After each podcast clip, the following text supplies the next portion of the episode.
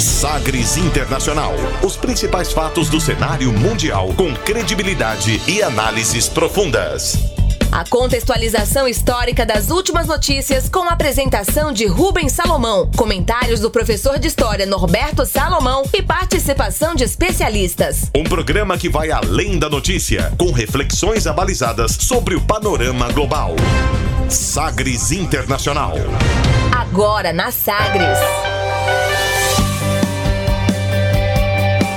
Olá, seja muito bem-vindo, bem-vinda a mais uma edição do Sagres Internacional. Aqui comigo Rubens Salomão e também com o professor Norberto Salomão.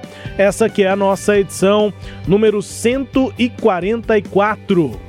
Sagres Internacional chegando a partir de agora com você, ouvinte Sagres, os fatos precisos e análises credenciadas sobre os principais temas mundiais. E você confere nesta edição o tema do dia Covid-19, como explicar os novos índices alarmantes na Europa e na Ásia. A Rússia confirma teste de arma anti-satélite e acusa Estados Unidos de hipocrisia. Caso Peng Shuai, por que pessoas desaparecem na China? Câmara dos Estados Unidos aprova projeto de gastos sociais de 1 trilhão 750 bilhões de dólares e o texto vai ao Senado. Imprensa internacional repercute maior desmatamento na Amazônia em 15 anos. E ainda a música mais tocada nas paradas de Belarus. Estes e outros destaques aqui no Sagres Internacional, que já está no ar. Você conectado com o mundo. Mundo. O mundo conectado a você. Sagres Internacional. E como sempre, o programa conta com a produção, comentários do professor de História e Geopolítica, Norberto Salomão. Oi, professor, tudo bem? Olá, Rubens, tudo bem? Olá a todos aqueles que nos acompanham, né? Satisfação grande estarmos aqui.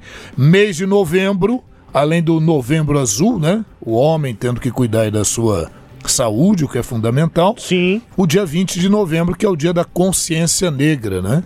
Então, isso, temos que estar ligados aí, antenados nessa questão racial que parece às vezes passar despercebida, mas que é importante que a gente tome consciência e evite esse tipo de discriminação que é horroroso, né? É isso, sem dúvida nenhuma. A gente chegando aqui para essa edição 144 do Sagres Internacional, comigo, Rubens Salomão, com o professor Norberto Salomão de História e Geopolítica. E a gente começa o programa, como sempre, conferindo declarações no plural nesta edição de destaque na semana. Agora, as frases bem ou mal ditas por aí. Sí, pero las canciones... Hated man in the world, that's the question. Abre aspas. Abre aspas nesta edição para o porta-voz do Departamento de Estado dos Estados Unidos, Ned Price, que criticou o que ele chamou de comportamento perigoso e irresponsável da Rússia ao colocar em risco a sustentabilidade de longo prazo do espaço sideral. A Rússia explodiu um de seus próprios satélites, enviando milhares de fragmentos para o espaço. Os sete astronautas da Estação Espacial Internacional foram forçados a se abrigar em uma cápsula de transporte. Abre aspas para o porta-voz do Departamento de Estado dos Estados Unidos, Ned Price, e para o astronauta da NASA, Mark Van Hey, direto da Estação Espacial Internacional.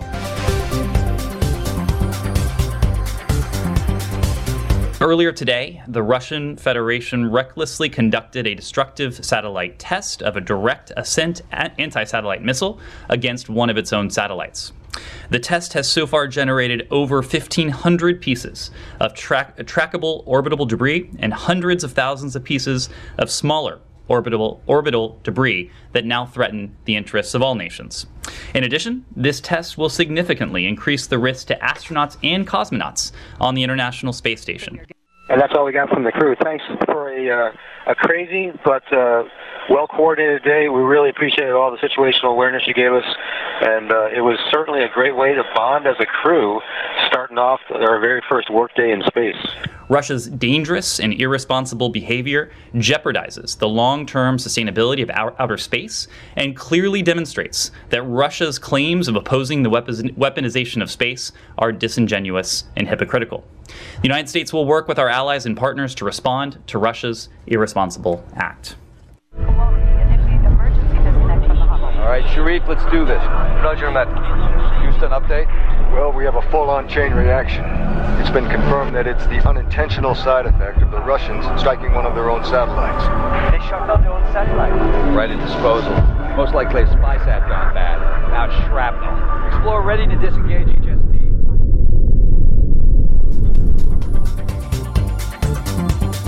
Abre aspas nesta edição, misturando realidade com a ficção porque abrimos aspas também para astronautas, né? Para um astronauta que está lá na Estação Espacial Internacional e passou por maus bocados, professor, nesta semana.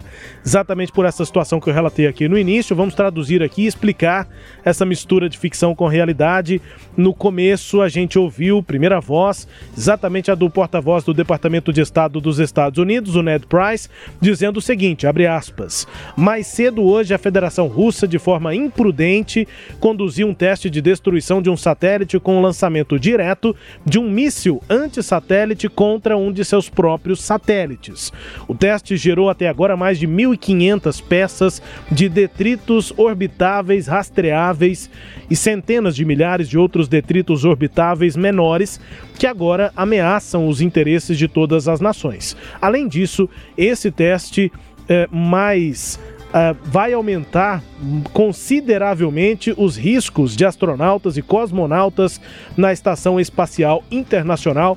Fecha aspas. E aí depois a gente ouviu a gravação né, dessa conversa do astronauta que estava na Estação Espacial Internacional no momento, para o primeiro dia de trabalho, o Mark Van Hey se comunicando ali com a NASA, eh, explicando exatamente o que aconteceu depois de todo o sufoco né, passado ali, dizendo que inclusive essa esse momento de que em que todos os sete astronautas tiveram de se e cosmonautas também tinham é, russos lá na estação espacial tiveram que se abrigar em uma das cápsulas de evacuação é, e que isso foi importante até para unir a equipe. É uma brincadeira, né? Mas é, sem dúvida nenhuma passando aí por, por maus bocados.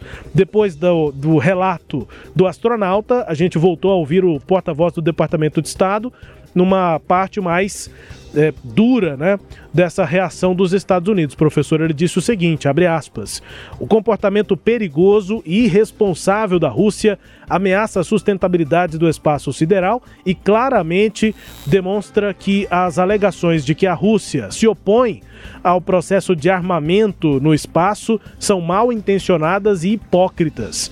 Os Estados Unidos vai trabalhar com seus aliados para responder a esse ato irresponsável da Rússia. E aí, depois dessa declaração dura do uh, Price, a gente misturou a ficção porque a situação é muito parecida. Quem assiste o filme, já legendado, com áudio original, na versão dublada não dá para entender muito bem esse trecho. Mas na versão original do filme Gravidade, de, de 2013, com a Sandra Bullock, com o George Clooney, enfim, com o elenco, né? E foi um filme, um filme bastante é, falado na época, deixa a gente meio claustrofóbico por conta de toda aquela é, ação, né? Na Estação Espacial Internacional, uma situação exatamente é, idêntica até, né, professor, com isso que aconteceu nessa semana. Claro que não foi uma tragédia, porque os Sim. detritos não se encontraram com a, a Estação Espacial Internacional, não chegou a haver esse choque. Mas a situação que está no rádio ali, na comunicação do astronauta com a NASA no filme é a seguinte, eu vou traduzir, a gente ouviu em inglês. O astronauta fala o seguinte: Houston, tem uma atualização? E aí a pessoa que está aqui em terra fala: bem, nós temos uma sequência de reações em cadeia e foi confirmado que é um efeito colateral não intencional de um ataque dos russos a um de seus próprios satélites. Aí uma voz assim em segundo plano, como se fosse alguém é, atrás de quem acabou de dar essa informação em solo. Aqui na NASA, uma pessoa pergunta assim: mas eles atacaram um dos seus próprios satélites? No filme, eles retratam alguém duvidando dessa situação, né? E aí, depois, a, o representante ali da NASA no filme é, completa dizendo que provavelmente era uma ação de descarte que deu errado dos russos. Fecha aspas aí para o filme. É impressionante o quanto a tragédia mostrada lá no filme ficou tão próxima nessa semana depois desse teste feito pelos russos, professor. Pois é, né, Rubens? E todos aqueles que nos acompanham, né? E o filme foi feito oito anos atrás, né? Concluído, né? Há oito anos atrás. Isso, lançado, né? Em 2013. É. Então você imagina o seguinte: agora, esse tipo de teste com mísseis anti-satélites é muito raro, né? Mas é óbvio que atrai a atenção e, e, e muitas vezes você vai ter uma condenação, né? É, desse ato.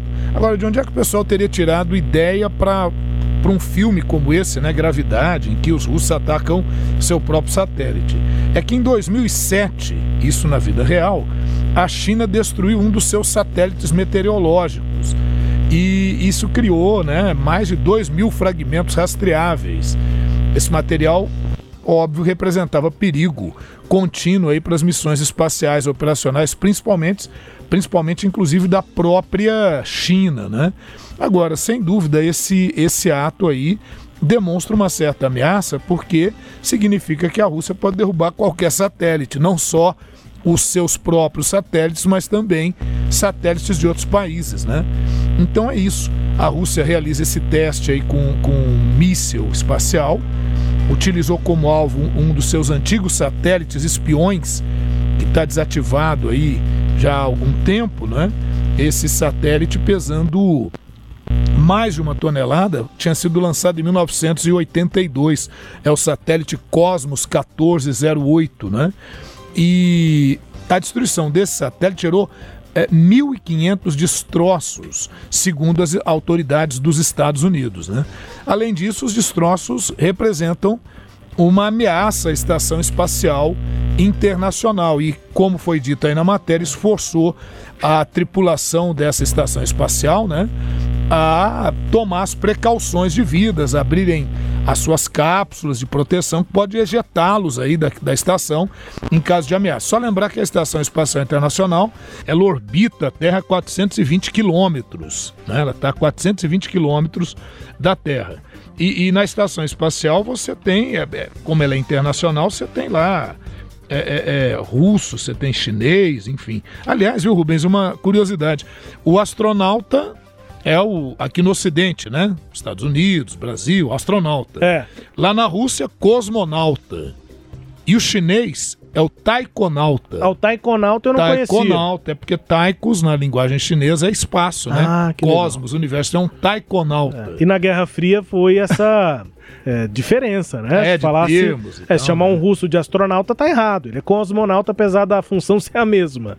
Pois é, agora, viu, Rubens, apesar dos Estados Unidos afirmar que o teste russo representou ameaça e tal, do, os russos, eles amenizam isso, né? A, a Roscosmos, que é a agência espacial russa, Roscosmos, ela minimizou os efeitos, é, afirmando que o fato dos tripulantes terem se abrigado em cápsulas lá da estação espacial é o procedimento padrão e reforçou que não vai ter problema nenhum, isso não vai gerar nada. Só que já gerou, né? A gente está gerando mais lixo espacial. Né? O Jens Stoltenberg, chefe da OTAN, classificou o teste russo como um ato irresponsável e que a destruição do satélite gerou grande quantidade de lixo espacial. E aí você foi tendo outras declarações. Né? O secretário de Defesa do Reino Unido, o Ben Wallace, ele disse que o teste mostra um desprezo total pela segurança, proteção e sustentabilidade do espaço. Mas é isso, né, Rubens? Aí mais uma. A, Rússia mostrando seu poder de fogo nessa que nós chamamos de a nova Guerra Fria, né? Então, por onde você corre, você encontra algo assim. Inusitado, né? Um míssil espacial. E é bom lembrar que os Estados Unidos têm também a sua força espacial. Então, a Guerra nas Estrelas saiu também da ficção e está aí mostrando os seus primeiros capítulos para nós. É isso, portanto, essa crise aí desse, dessa semana, né, com esse teste feito pelos russos, em destaque aqui no quadro Abre aspas, tempo também para o nosso tema do dia. Navegando pelos mares da informação. Sagres Internacional.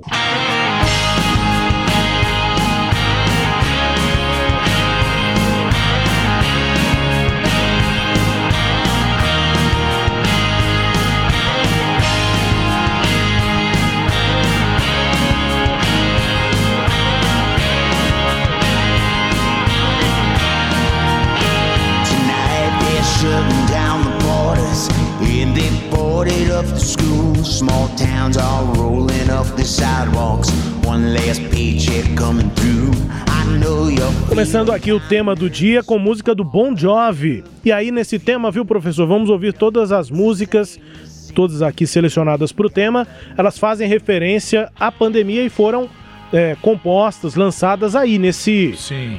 mais de ano e meio, quase dois anos, né? Estamos para completar dois anos, estamos completando dois anos já de quando daqui a pouquinho, né? dos primeiros relatos desse vírus novo do coronavírus na China. Mas depois, quando se tornou pandemia, março, abril de 2020. Essa música é do Bon Jovi, do What You Can, Faça o que você puder. Foi escrita depois de é, uma, é, uma vida já, né? Uma atualização da vida por conta da pandemia. A letra, inclusive, do Bon Jovi fala: olha, essa noite estão fechando as fronteiras, estão fechando as escolas, enfim, aquele momento de fechamento, de lockdown ou de quase isso, né? E o Bon Jovi encorajando as pessoas a marcarem posição, a fazerem o que puderem, a enfrentarem as circunstâncias difíceis da pandemia e é, tentarem fazer o seu melhor, fazer o que puderem. Bon Jovi com Do What You Can, começando aqui o nosso tema do dia que destaca esse novo momento da pandemia pelo mundo, com destaque para a Europa e também para a Ásia, professor. É isso, né, Rubens? A, a, Organização Mundial de Saúde vem alertando a Europa é, é, que a coisa não está legal, não. Lá está virando o epicentro, né? Um novo epicentro da pandemia. Lembrar que inicialmente o epicentro foi a Ásia. E agora a Europa com essa nova onda, em alguns lugares com a quarta onda, em outros já em Portugal se fala de uma quinta onda. E o diretor regional da OMS para a Europa, o Hans Kluge, ele afirmou em entrevista que o continente pode ter mais meio milhão de mortes até fevereiro de 2020 e 22. A questão é que o aumento desses índices está relacionado, né, Rubens? Primeiro com o ceticismo contra as vacinas, né? A taxa de vacinação diminuiu em todo o continente nos últimos meses. Enquanto cerca de 80% das pessoas na Espanha estão totalmente imunizadas, é, com pelo menos as duas doses, né? Na Alemanha essa taxa é de apenas 66%, principalmente porque há um negacionismo muito forte ali na região do leste europeu, do leste da, da, da Alemanha, aliás, onde a maioria está ligada à extrema-direita. Né? Lembrar que o leste da Alemanha, a Alemanha Oriental, foi durante muito tempo domínio é, socialista, então ali é uma versão ao socialismo profunda. Ali é o crescimento da extrema-direita. Na Alemanha, Angela Merkel já fez pedidos aí para o pessoal é, se animar a vacinar, da importância disso, mas não é fácil gerar essa conscientização, não. É, em alguns países do leste europeu, ela a, a vacinação ainda é menor. Apenas 32% dos russos, por exemplo, estavam totalmente vacinados até outubro agora. Outro aspecto é que as pessoas começaram a acreditar que a pandemia já havia acabado. E aí houve um natural relaxamento das medidas de prevenção, aquela coisa do pessoal já está cansado de usar máscara, toda aquela conversa, né, Rubens? E todos aqueles que nos acompanham já conhecem muito bem. A líder técnica da OMS para Covid, a Maria Van Kerkhove, ela disse que nas últimas quatro semanas os casos na Europa aumentaram em 55%. Então é bem grave né, a situação.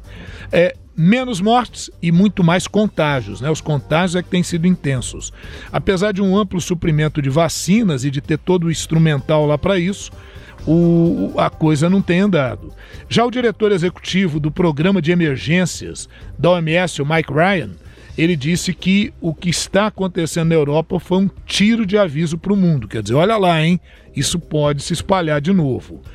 A Alemanha tem apresentado seguidos recordes, viu, Rubens, de novos casos, e as autoridades de saúde pública alemãs estão preocupadas de que uma quarta onda da infecção possa levar a um grande número de mortes e, obviamente, aquele grande, aquela grande questão que é a pressão sobre os hospitais, sobre o sistema de saúde.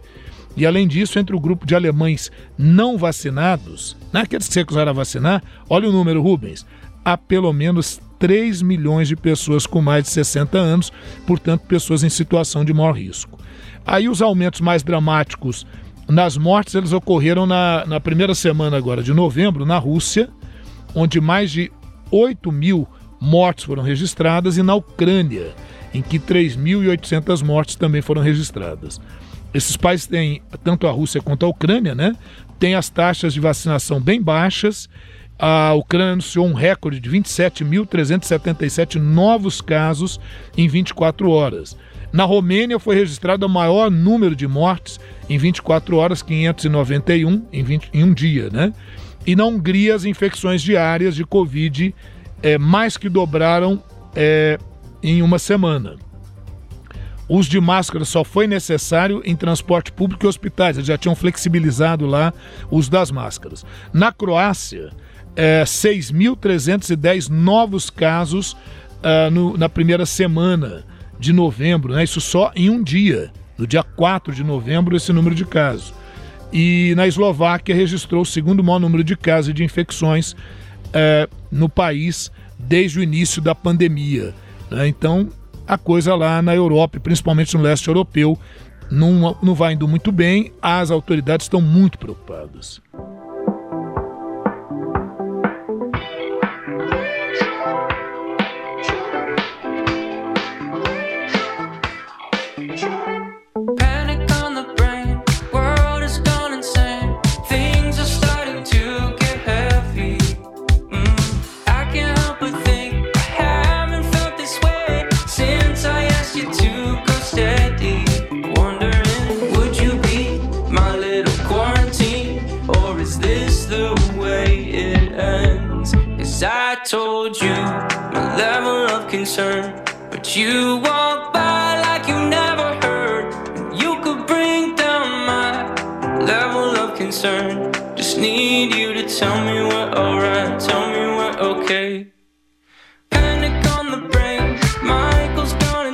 Música aí do 21 Pilots que fez muito sucesso aí durante a pandemia, tá fazendo ainda, né? Muito tocada aí essa música.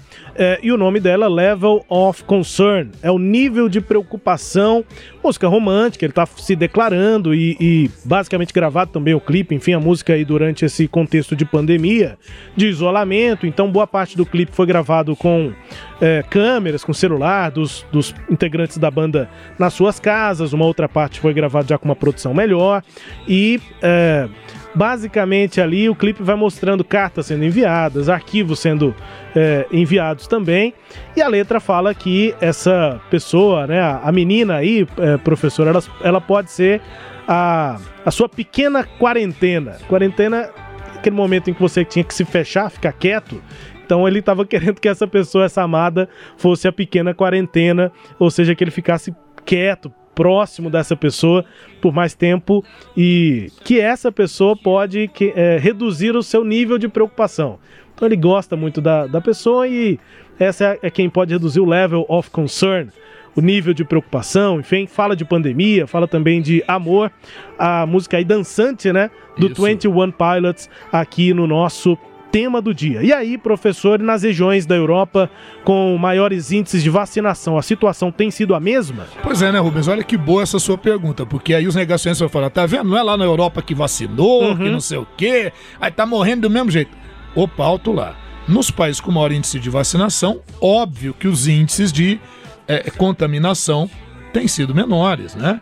Então, a, a Itália, por exemplo, tem uma das maiores taxas de vacinação para maiores de 12 anos.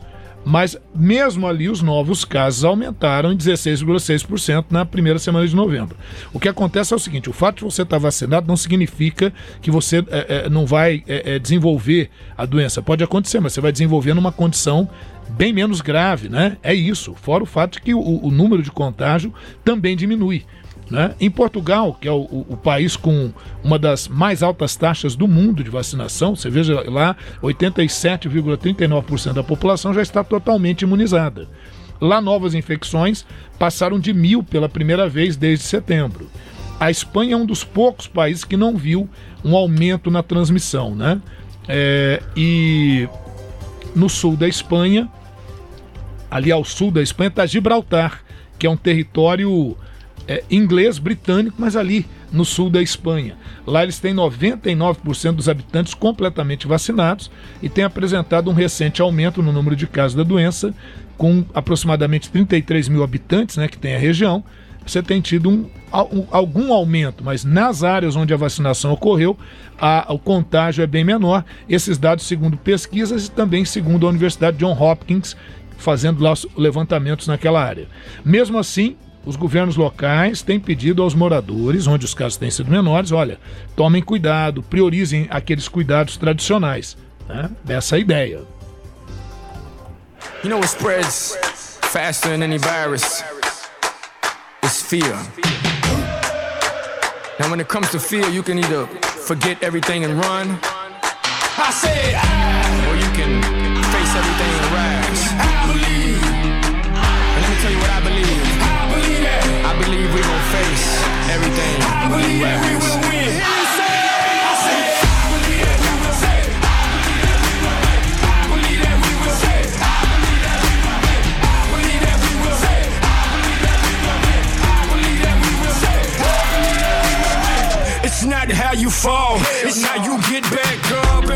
É a música do Pitbull aí, tentando jogar para cima o clima durante essa pandemia, música de 2020, professor, e que abril de 2020, início ali da pandemia, e o Pitbull com essas falas iniciais, né? O refrão é esse, é o nome da música, I believe that we, we will win que nós vamos vencer, eu acredito que nós vamos vencer.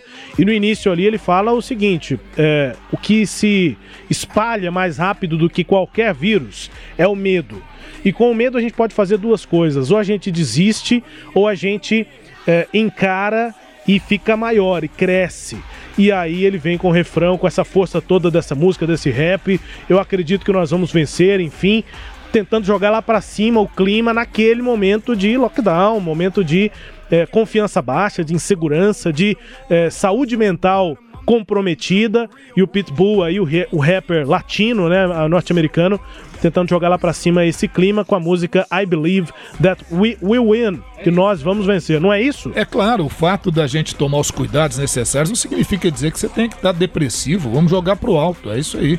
É isso, Pitbull aqui também com música é, de motivação, digamos assim, nessa pandemia. E aí, professor, com esses recordes então de contágio, né? Qual tem sido a reação das autoridades na Europa, nos países europeus? Pois é, a reação tem sido aquela que a gente já vai esperar. Você vai ter que meia volta volver. Vamos voltar com as restrições, com a possibilidade de lockdown, né? Vamos, vamos restringir aí, voltar com máscara, com obrigatoriedade de vacinação, né?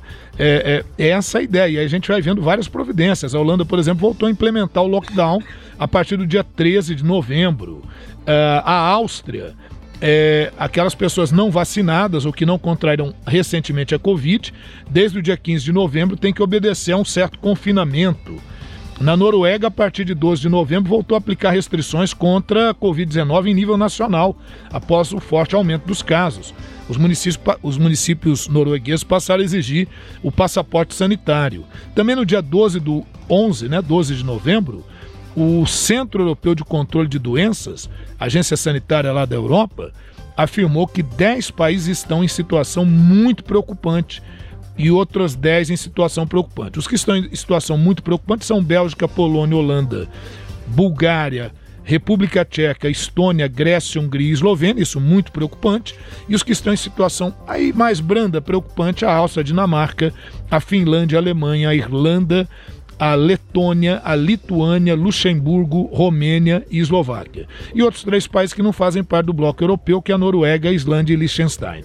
Então é isso, os caras estão voltando, né? As autoridades voltando a dizer, ó, vamos ter que tomar cuidado, tem que vacinar. É isso. Oh,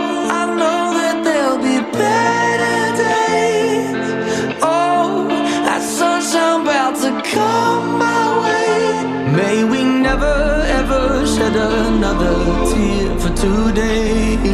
Cause oh, I know that there'll be better days. Waking up in California, but these clouds they won't go away. Every day is like another storm, yeah. I'm just trying not to go insane. And the city's shining so bright, so many dark nights, so many dark days.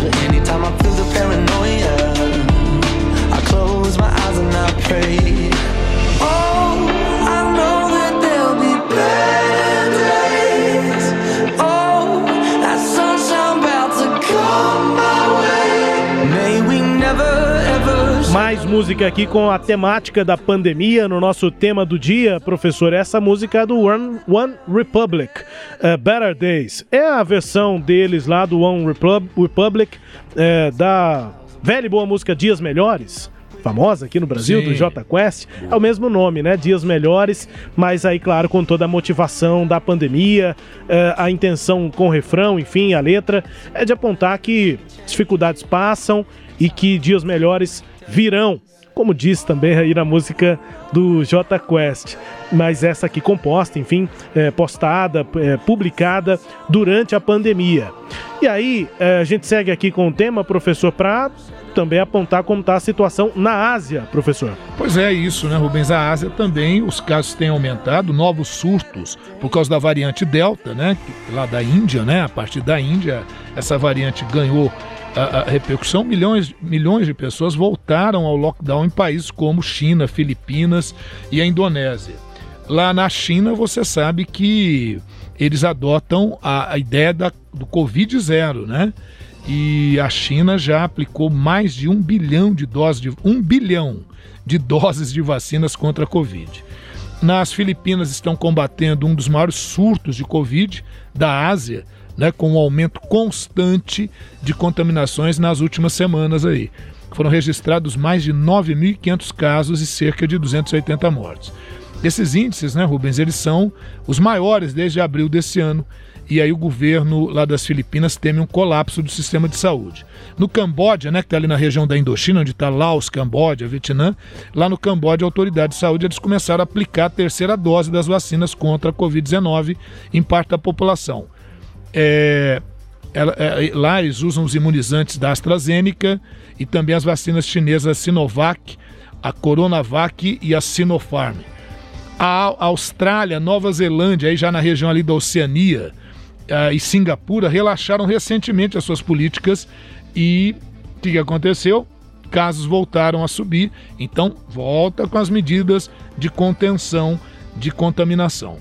E a China, né, Rubens, com a sua política lá de, de Covid zero, foi a única que nunca relaxou no processo. Então ela mantém, pode, podem ter poucos casos que ela não não segue. Inclusive, a, a, haveria, em, se eu não me engano, em outubro, a maratona de Wuhan.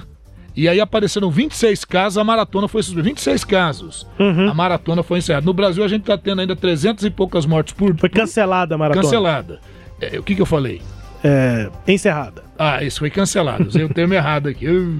ah. Mas eu tô dizendo, é, é, aqui no Brasil a gente tá tendo, não é casos, não, a gente tá tendo mais de 300 mortes por dia ainda, pouca gente tá prestando atenção nisso. É. E estádios voltaram a ficar cheios, sem máscara, sem nada. Agora, bom, Brasil é uma outra história, a gente fala mais daqui a pouquinho. Uh.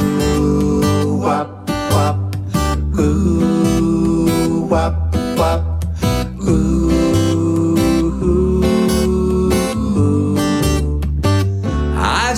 see my friends. I wanna walk the street again. But I gotta be patient. So let's enjoy this combination. I just wanna feel your love. Cause Instagram is not enough for me. So I gotta be patient. Let's enjoy this combination.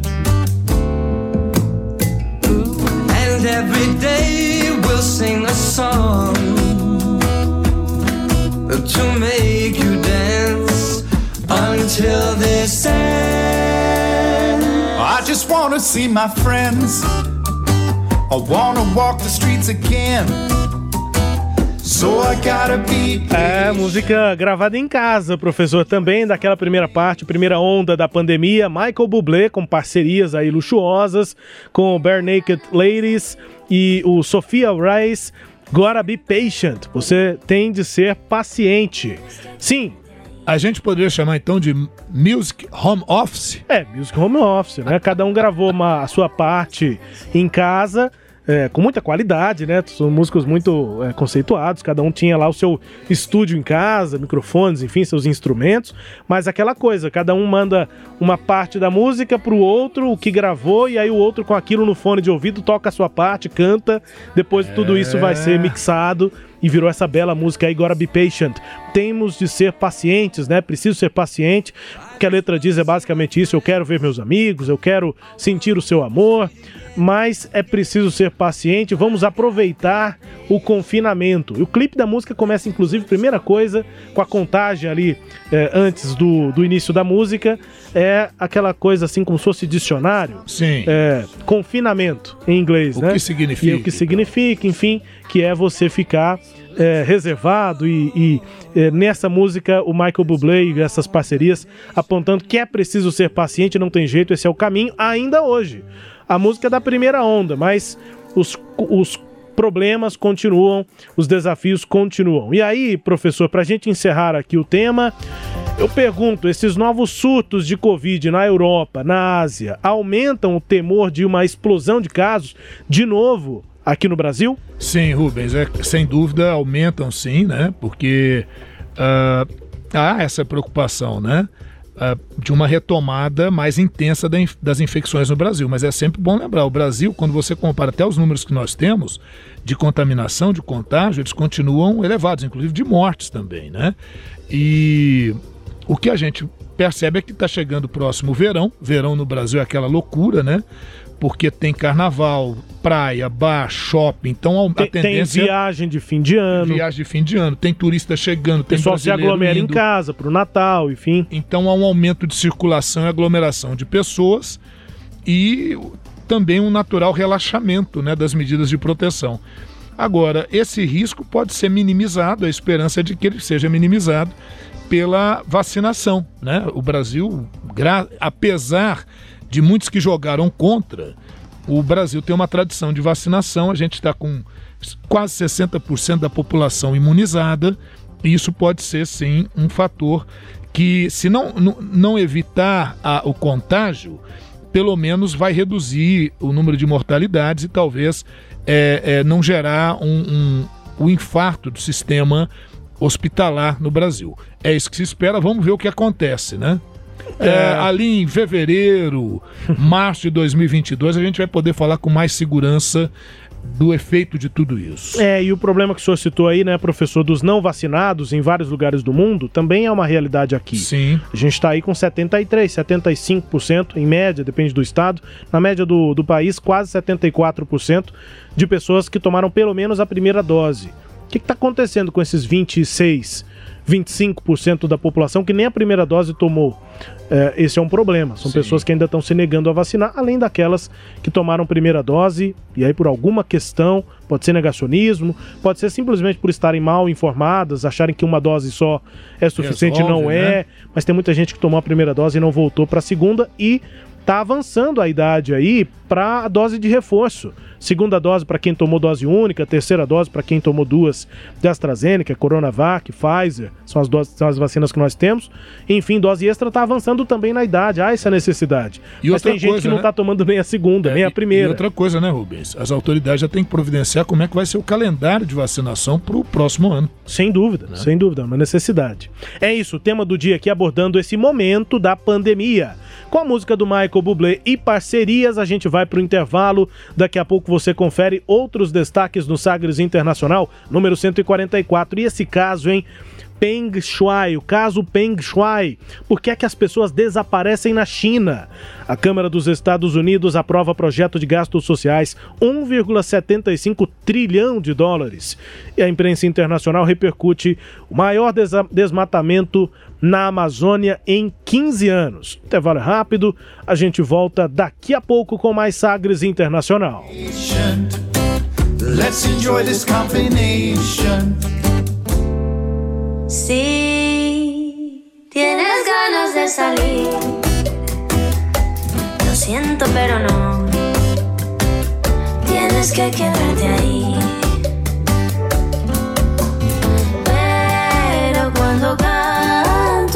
canción. Ahí me brilla el corazón y me siento muy feliz. And every day we'll sing a song. Bem-vindo a Sagres. Em tom maior. A Sagres tem orgulho em dizer que agora faz parte do Pacto Global de Mídia uma aliança de empresas de notícias e entretenimento convocadas pela ONU para incluir em sua programação conteúdos que divulguem, promovam e fortaleçam iniciativas inovadoras para o desenvolvimento do ser humano, da economia e do meio ambiente. Somos a primeira rede do Centro-Oeste e a segunda do país a integrar essa importante lista. Sistema Sagres. Conte com a gente no combate à desinformação. Eu aposto que você já teve pelo menos uma vez na vida a vontade de ter superpoderes, salvar a humanidade. Uou! E se eu te disser que esse personagem pode ser real? E um dos superpoderes que você tem é poder doar sangue a quem precisa. Acredite, esse simples gesto pode salvar a vida de várias pessoas. Faça a doação, incentive seus amigos, familiares a doarem também e procure a unidade da Hemorrede mais próxima. Faça parte dessa corrente do bem. Apoio: Fundação Sagres e Sistema Sagres de Comunicação. Cada minuto ao lado da sua família é importante para você, não é? Cada minuto curtindo com seus amigos é muito divertido. E você sabia que cada minuto importa quando o assunto é câncer de próstata? Se livre de medos, preconceitos e fale com seu médico. O tempo de se cuidar é agora. Novembro Azul mês da prevenção contra o câncer de próstata. Uma campanha da Rádio Sagres. Entretenimento. Jornalismo. Prestação de serviços. Rádio Sagres. Em tom maior. Bem-vindo à Rádio Sagres. Estamos de volta com o Sagres Internacional, comigo aqui Rubens Salomão, com o professor de História e Geopolítica Norberto Salomão. E a partir de agora, para girar as informações pelo mundo. Velas ao mar.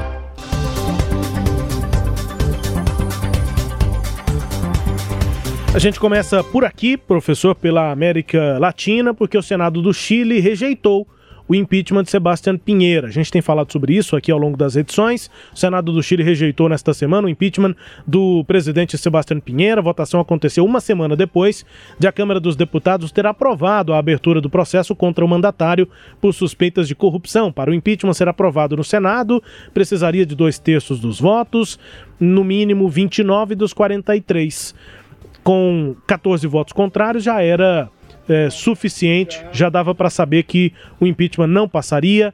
Portanto, Sebastião Pinheira continua. É, continua, mas a gente tem eleição dia 21 de novembro, né?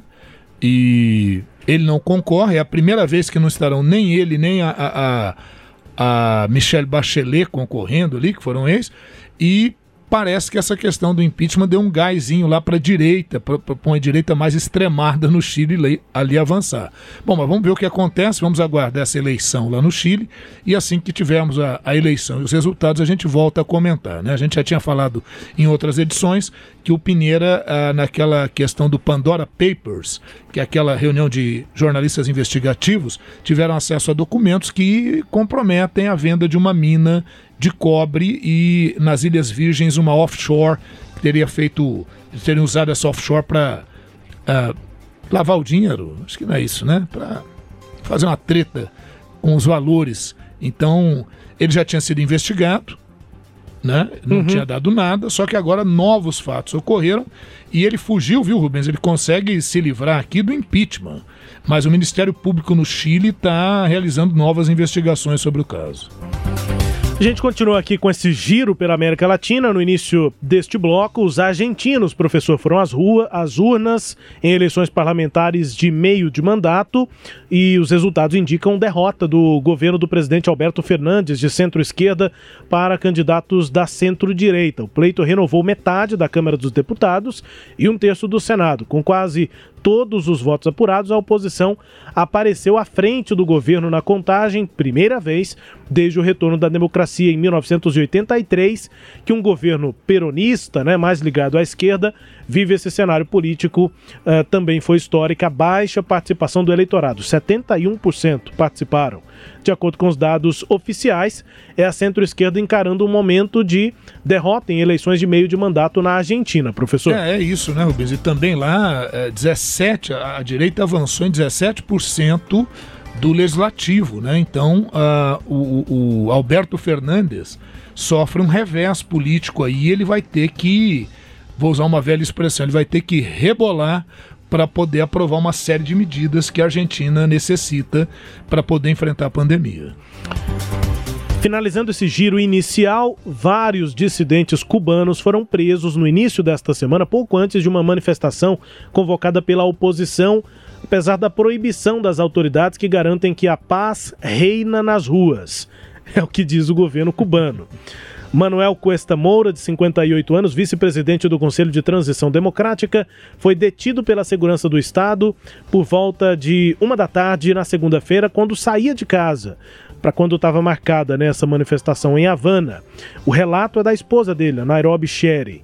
Detido brevemente em setembro, Cuesta Moura disse na ocasião, depois de ser liberado, que eh, foi ameaçado por convocar o protesto que foi realizado no início desta semana. A gente vinha falando sobre isso, a expectativa de manifestantes e a reação é, mais dura, né, professor, do regime cubano contra as oposições, contra quem quer ir às ruas de Havana, principalmente a capital, para se manifestar contra o regime castrista, professor? É isso, né? não é mais castrista. Pois é, né? por isso, por isso o tom de pergunta. É, é, não é nem mais ca- castrista, mas é a herança, claro, do castrismo, né?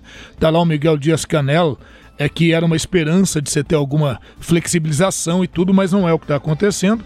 E a gente até já tinha comentado isso, ele está partindo, na nossa opinião aqui, né, do Sagres Internacional, para o pior caminho possível nesse sentido. Quanto mais ele reprime, mais a tendência desses movimentos crescerem, ganhar repercussão internacional. É massa de pão. É, exatamente. Quanto né, vai a ma- mais sova, mais ela mais tem bate, condição de crescer, né? mais bate, mais cresce. É isso. Agora, ah, é curioso que lá em Cuba, para você fazer a manifestação, você tem que ter autorização do governo. Tem que avisar antes. Pois é, e o governo não autorizou, mas o pessoal, alguns foram mesmo assim e acabaram sendo presos. A questão é que a- a- o Biden, ele não recuou naquelas medidas, naquelas sanções do período Trump contra Cuba, né? Então nisso está indo na mesma, na mesma medida, na mesma linha. Vamos ver o que acontece por lá também, né, Rubens? Com o tempo aí. É isso.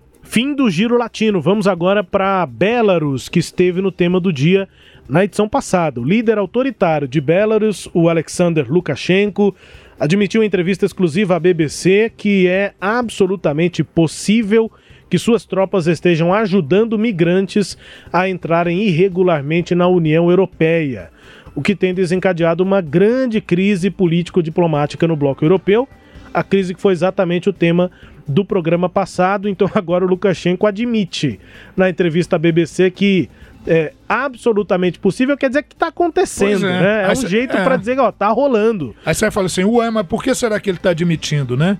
É por dois motivos. Porque a Ursula von der Leyen ameaçou adotar sanções mais duras né, contra a Ucrânia, que já, já tem sido algumas tomadas em função do autoritarismo do Lukashenko. E a, a outra, e ele de, de outro lado ameaçou cortar o suprimento de gás, né, por um, um gasoduto.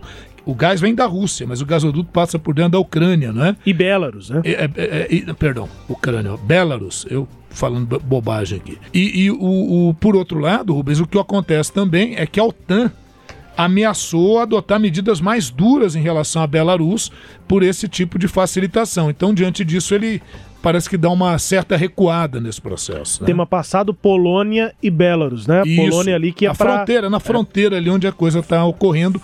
A- até então ele negava qualquer tipo de iniciativa nesse sentido, mas agora essa semana Ficou impossível, né? Isso. É isso, fronteira tensa. Se você quiser entender melhor esse processo, programa passado, edição 143. Projeto de lei de 1 trilhão 750 bilhões de dólares do presidente dos Estados Unidos Joe Biden para ampliar a rede de segurança social e combater a mudança climática foi aprovado pela Câmara dos Deputados e vai ser enviado ao Senado. 220 votos favoráveis, 213 contra. O endosso, né, a aprovação, havia sido adiada devido a um discurso durante a noite eh, do principal republicano que se opõe à medida. Esse discurso acabou pausando a votação, mas depois não teve jeito, a matéria passou e vai para o Senado. Não está claro ainda, professor, qual vai ser o destino desse texto no Senado, em que os democratas John Manchin e Kristen Sinema cinema com S, tá? Levantaram preocupações sobre o tamanho desse pacote e alguns dos programas incluídos. O projeto foi substancialmente, re- substancialmente reduzido. É gigante, Sim. mas foi reduzido. O plano inicial dos democratas era de 3 trilhões e meio Sim, de verdade, dólares. Verdade. Olha, veja que na semana passada o, o Biden conseguiu aprovar com uma margem folgada 1,2 trilhão né, de dólares para infraestrutura. Então aí não teve problema. Agora com relação a gastos sociais.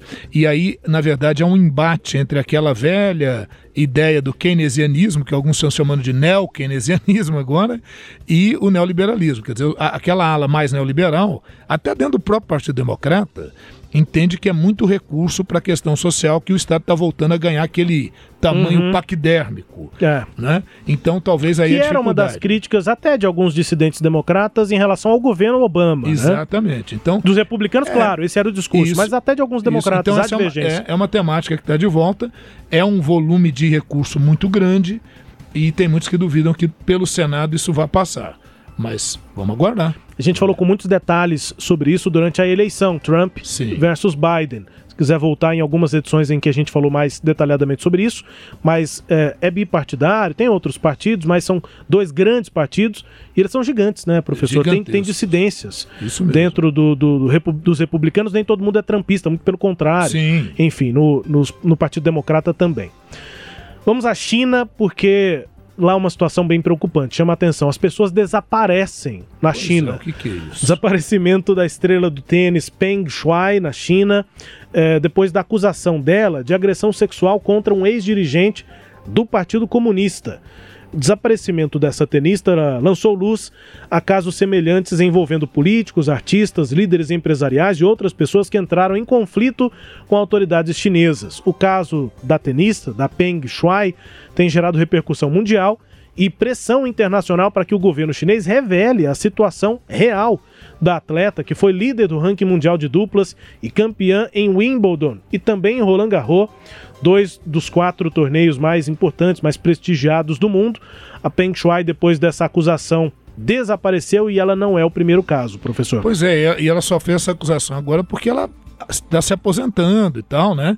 E, mas não adiantou, né? Ela, ela, ela sumiu, ela pode, pode ter acontecido realmente alguma coisa com ela, pode ter, pode ter sido determinado que ela fique calada, que ela não se manifeste para evitar problemas maiores, mas isso não é raro na China. Então, assim, pra gente, a gente nem precisa ficar tomando muito tempo. A China, do ponto de vista da economia, tem hoje um mercado bem dinâmico, bem é, é, aberto para investimentos e tudo, né? Agora, do ponto de vista político, a repressão come solta. Inclusive, isso é temática do, do- da conversa que houve no início dessa semana entre o Joe Biden e o Xi, Xi Jinping, né? Uma conversa até amistosa, mas os Estados Unidos chegam inclusive a ameaçar boicotar as Olimpíadas de Inverno que vão ocorrer em fevereiro de 2022 na China. Boicotar como? Não vai mandar atleta, como foi feito lá nos anos 80 na Olimpíada de Moscou? Não. Não mandar representantes diplomáticos. Os atletas iriam e tudo, mas ficaria sem aquele mal-estar. O, o Joe Biden não eh, nega a possibilidade de que realmente possa tomar uma atitude como essa, como um sinal de protesto contra as insistentes pressões da China sobre Hong Kong, sobre Taiwan e a morte de membros da minoria muçulmana uigur na região de Xinjiang, lá na China. É, e esse tipo de contexto político sobre Olimpíadas pode ser que as grandes estrelas ah, norte-americanas eh, não, não sejam enviadas né, do esporte. Mas aí depende de cada categoria, de cada associação, federação de esporte. E aí, se não manda as grandes estrelas, o que é que acontece? Em muitos desses esportes, os Estados Unidos ganham a medalha do mesmo jeito. Exatamente. Mesmo sem as estrelas. O Ernesto nos convidou. Brasil Internacional. Com giro aqui, professor, com notícias referentes ao Brasil no cenário internacional, começando, claro, com a agenda do presidente. O presidente Jair Bolsonaro, que deixou o Catar para Brasília em viagem oficial, depois de viagem oficial a três países do Oriente Médio. O presidente deixou Doha, eh, no Catar, e na madrugada aí da quinta-feira voltou ao Brasil, teve eh, por três países do Oriente Médio. Além do Catar, foi para o Bahrein e para os Emirados Árabes. Bolsonaro chegou a Dubai, eh, visitou a Expo 2020, a exposição mundial realizada periodicamente há mais de um século. Cada edição ocorre numa cidade diferente. O presidente tentando ali vender o Brasil, dizer das possibilidades de negócio aqui eh, com empresas, enfim, com o nosso país. Além do presidente Bolsonaro, também chamou atenção nesta semana as honrarias com que foi recebido o ex-presidente Lula na França. O presidente Emmanuel Macron se negou a receber Bolsonaro, mas recebeu como chefe de Estado o ex-presidente Lula, período de relações conturbadas aí entre os dois países, e Macron então, que é desafeto de Bolsonaro, recebeu Lula na quarta-feira no Palácio do Eliseu, honrarias reservadas a altas personalidades para discutir temas globais absolutamente fundamentais, segundo informou o governo francês. E por fim, o, a imprensa internacional repercutiu nesta semana, professor, dados oficiais aqui do governo brasileiro de que a Amazônia teve o maior desmatamento desde 2006, um período de 15 anos. São dados aí de um período anterior à realização da COP26, a cúpula do clima da ONU. Foram desmatados 13.235 quilômetros quadrados de floresta entre agosto de 2020 e julho de 2021, segundo números do governo federal, divulgados no último dia 18, quinta-feira, pelo INPE, o Instituto Nacional de Pesquisas espaciais e sim, isso teve repercussão mundial. BBC, The Guardian, The Washington Post, Le Monde na França, Al Jazeera no Oriente Médio, o País na Espanha, enfim, vários veículos repercutindo essas notícias. No geral, as manchetes apontando dados oficiais do Brasil que apontam o maior desmatamento da Amazônia em 15 anos professor. É, pois Fiz é. aqui um giro, Um o senhor escolhe um, um do cardápio Não, vamos fazer os três rapidinho aqui. do Brasil Internacional. Isso, vamos fazer aqui. Primeiro, vamos falar dessa questão do, do, do Bolsonaro. Quer dizer, faz uma eu entendo que é uma viagem interessante. Lógico, eu acho que ele já deveria ter feito isso antes, ele está deixando para fazer mais para o final do seu mandato. De certa forma, tenta amenizar um pouco aquele mal-estar que houve quando o presidente Bolsonaro afirmou que, que transferiria a embaixada do Brasil de Tel Aviv para Jerusalém, né? Entrando naquela vibe lá do Donald Trump, isso gerou um certo mal-estar com o mundo árabe. E não se fala mais nisso, É, né? isso o Trump perdeu mais. a reeleição, Pois ninguém é. mais fala disso. E aí eu acho que tá certo, tá vendendo o peixe do Brasil lá fora. Agora, em contrapartida, o interessante é, é- é a plena campanha política, porque o Lula vai à França, na verdade é recebido como o grande estadista brasileiro. Né? Então Uhum. isso, isso já deve estar doendo pra caramba aí na, nos opositores do Lula, sem dúvida nenhuma. E uma curiosidade, né? O Lula recebeu de uma conceituada revista de política internacional, fundada há 40 anos, é, é, o prêmio, né, por coragem política e tudo. E esse prêmio só foi dado até hoje por essa revista em quatro oportunidades. A revista tem 40 anos, só quatro caras receberam. Olha quem. O Lula agora está na galeria lá por essa revista do Anwar Sadat, que é o- foi o grande presidente do Egito, que fez o Tratado de Camp David, o primeiro tratado entre árabes eh, palestinos, eh, entre, perdão, entre árabes e o Estado de Israel. Ah, da África do Sul, Frederic de Klerk, que foi o responsável por realizar o processo de, de final né, do apartheid, da política do apartheid na África do Sul, e o Papa João Paulo II. Então agora o Lula, o Luiz Inácio Lula da Silva, está nessa seleta galeria. E por último tópico, a questão da vacinação no Brasil, né? Acho que foi esse tópico, né, que você colocou. Não, foi a repercussão do, do desmatamento da Amazônia, o maior é- em é 15 porque anos. Teve também esse da, do- da vacinação no Brasil. Que a gente passou os Estados Unidos. Sim, que a gente passou, mas por outro lado, é, tem lugar na América do Sul, como o Chile, que está à nossa frente, também interessante. E essa questão do desmatamento da Amazônia, contrariando a declaração que o próprio presidente deu, dizendo que a Amazônia não pega fogo porque a floresta é úmida. Mas Pega. isso eu acho, que, eu acho que é melhor não comentar. Vamos embora, pessoal, com Sagres Internacional número 144. Esta edição termina com a música mais tocada nesta semana em Belarus. Vamos conferir.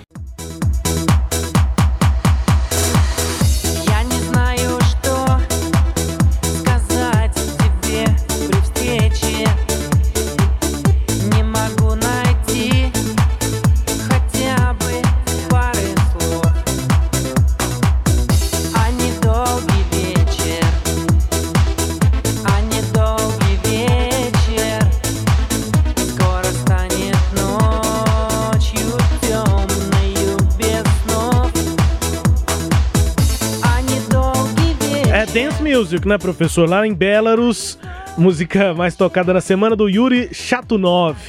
Ah, o interessante é que a música The Grey Haired Night, ou seja, a noite de cabelo cinza, é música de 2015, foi recuperada aí por algum motivo, é, pinçada aí, né? E agora tá bem tocada lá em Belarus nas baladas que estão voltando. Tá bombando. Não tá voltando. Tá bombando o Yuri Chatunov, música mais tocada, portanto, lá em Belarus, pra gente ir embora, professor, até. É isso, Rubens, até um abraço a todos aqueles que nos acompanham.